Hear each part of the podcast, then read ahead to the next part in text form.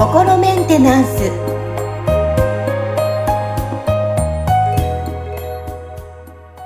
はい、皆さん、こんにちは。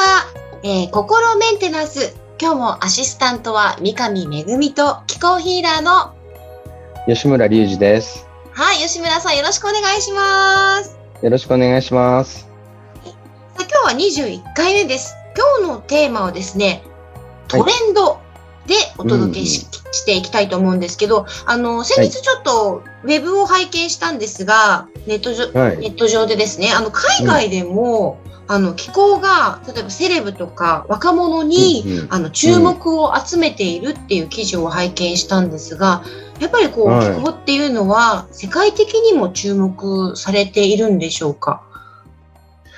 なるほどですね。はい。うんあのーまあ、僕、あんまりそのニュース見たりとか、そんそれほどしない方なんで、その、はい。なんかね、そういう海外の人たちからの注目度が高まってるって、あんまり、あのーちょっと知らなかった部分はあるんですけど、うん、あはい。の、とはいえ、まあ、なんかそういう、あの、そういう話はきっとあるだろうなっていうのは、ちょっと、あの、まあお話、あの、伺って感じたところはありますね。っていうのが、うんその、やっぱり、あの、例えば、まあ、日本国内の話でも、そのね、なんか、こう、例えば経営者の人たちと、その、ふはいなんか経営者じゃない人たちって、あの、まあ、言ってみたら、ちょっとその生活だったりとか、こう、意識、あの、を向けてるところみたいなとこのは、違いがあるわけですよ。で、うんあの、結構ね、その、やっぱり経営者の人たちの話とか聞いてると、案外その、験担ぎみたいなことをしてる人たちが多いんですよ。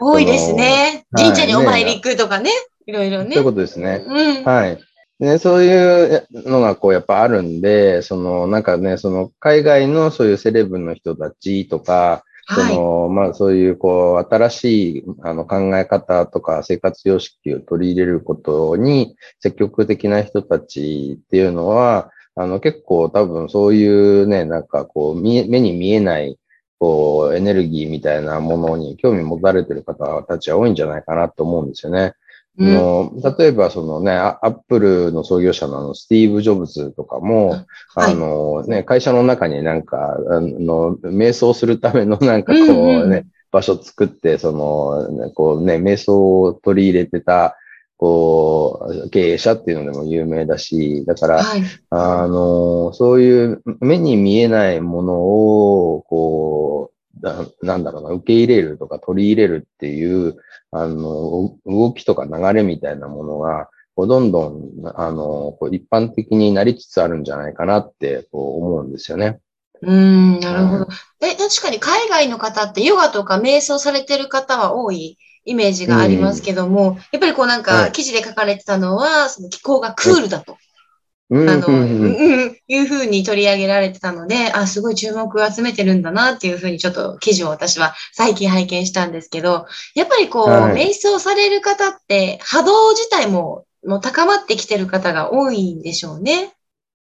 あーまあね、なんかだからそうんの波動、またその波動高い低いって話になると、なんかちょっとまたその、ななんだろう、優劣みたいな話につながりやすいんで、なんかちょっと僕僕はその若干気をつけたいなと思ってるあ。部分はあるんですけど、とはいえ、まあそうですね、やっぱりそのね、瞑想とか日常的にされてる方たちの方が、うん。まあ言ってみたら、その、なんでしょうね。こう、まあ、望んでることを現実化する、こうね、スピードが速かったりとか、はいそ。のまあやっぱりその現実に対してのその影響力が上がってくるっていうのはあるとは思いますね。うんで特にまたね、その、なんでしょうね、こう海外でそういうのがこう流行ってるっていうのは、あの、例えば日本の漫画とかアニメとかも海外ですごい流行ってるって言うじゃないですか。うん、言いますよね。はい。で、その、ものすごく、その、こう流行ってる。だから日本の漫画でその、なんか世界的に一番売れてる漫画みたいなのを、こう、ランキングみたいなのをこう出すと、はい。あのーなんかこう、ね、上位になんかこう、やっぱりね、なんか、あのーまあなんかドラゴンボールだとか、うんうん。ナルトだとかっていう、こう、ね、あの、ジャンプの作品がこ出てくるわけですけど、結構ね、なんか、やっぱどれも、その、こう、その漫画の中のコンセプトとして、なんかこう、気っていう概念、なんかチャクラとか、はい、ね、なんか、そういう、カメハメハみたいなとか。そうですね。うん。ねああいうものが、こう、描かれてるものが、やっぱ海外ですごく人気が、こう、あるらしいんですよ。うん。そういうところを見ても、やっぱりそのね、なんかこう、まあ、海外の人たちから見た、そのなんかこう、日本のなんか魅力みたいなところって、ちょっとその、なんだろうな、異国風な、なんかこう、エキゾチックで、なんかこうね、かっこいいみたいなのってね。そう、映画でもそういう風に描かれますもんね。ね私たちが思ってる以上にね。はい、はい。なんかその中にその木っていうこうね、概念がやっぱり入ってるっていうところは、そのね、なんかこう海外の人たちがそこに興味を持ってくれてるんだなっていうところで、まあそういう木っていうものを扱ってる側としては非常にこうね、嬉しいところではありますよね。うん、なるほどですね。あのちなみにこう、まあ海外でもね、人気を集めている、注目されているっていうことを今お話ししたんですけど、あの、吉村さん自身も以前お話しした時に留学された経験があるということで、はい、英語の方は、はい、例えば外国のお客さんが、外国の方からのこうセッションっていうのも今まであったりとか、まあ、これからも考えてらっしゃるとかっていうのあるんでしょうか？あ、そうですね。あの、うん、実際その外国の日本語があんまりわからない方に向けてセッションをしたことがあるのは、その実は一件だけなんですけど、はいはい。あの、なんか知り合いからの紹介で、なんかその方の、あの、お友達で、その、日本に住んでお仕事をされてる、なんか、まあ、確かアメリカ人の方だったと思うんですけど、うんうん、で、なんか日本語があまり達者でないんですけど、まあ、その、なんかこう、興味があるっていうことで、あの、受けてみたいということで、一度来られて、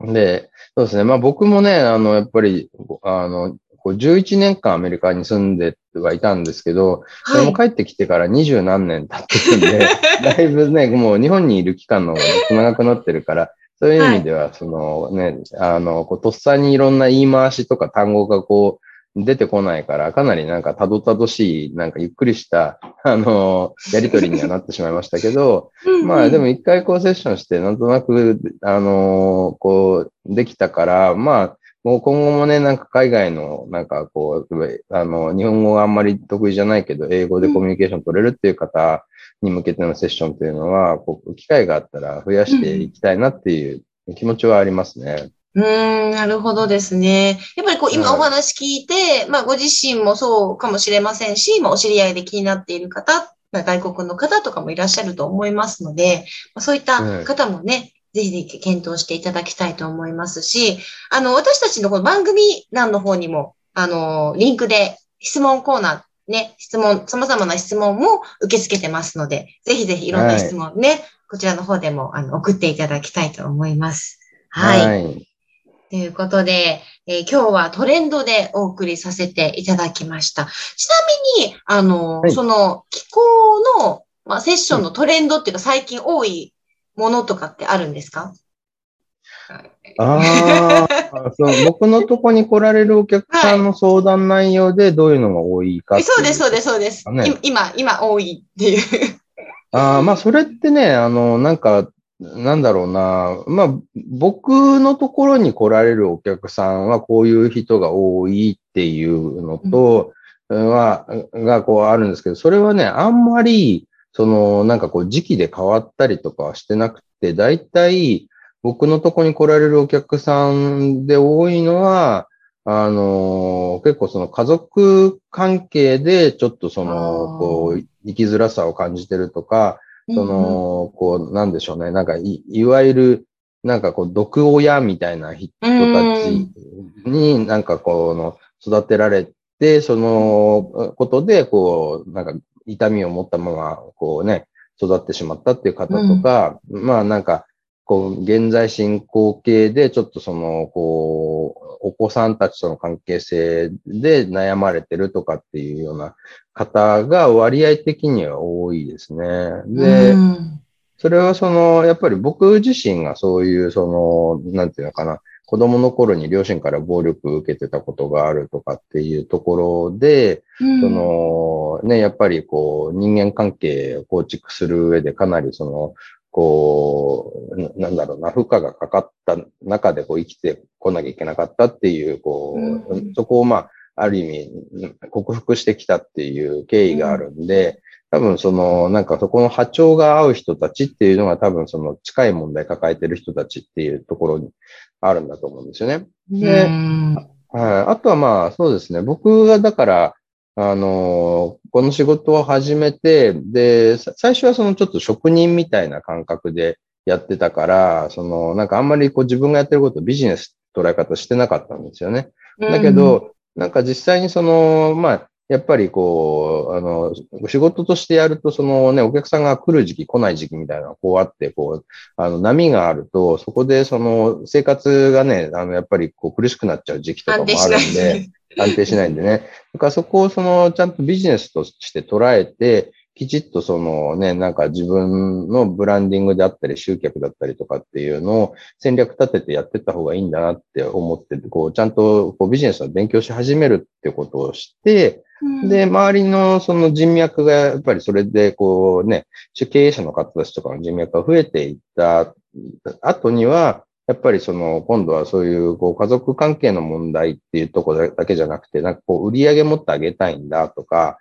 会社のその社員のね、あの、生産性持ってあげたいんだっていうような、あの、相談内容で来られる方たちとか、こう、やっぱ増えてきたんですよね。で、だからそこはその、なんかこう、大きな、なんか、こう、なんでしょうね。まあ、変化っていうのかな、なんか客層の変化みたいなのは、こうそこで経験してるんですけど、まあ、それもだから、やっぱりなんか季節で変わるとかっていうよりは、その僕自身の、そのなんかこう波長が変化していったことによって、うん、なんか僕が引き寄せるあのお客さんたちとか、僕のことを引き寄せるあの人たちっていうののこう層が変化していったんだろうなっていうふうに感じていますね。なるほどですね。ということで、はい、今日はそろそろちょっとお時間が来てしまいましたので、はい、はい、あのトレンドについていろいろお話伺いました。吉村さん、本日もありがとうございました。ありがとうございました。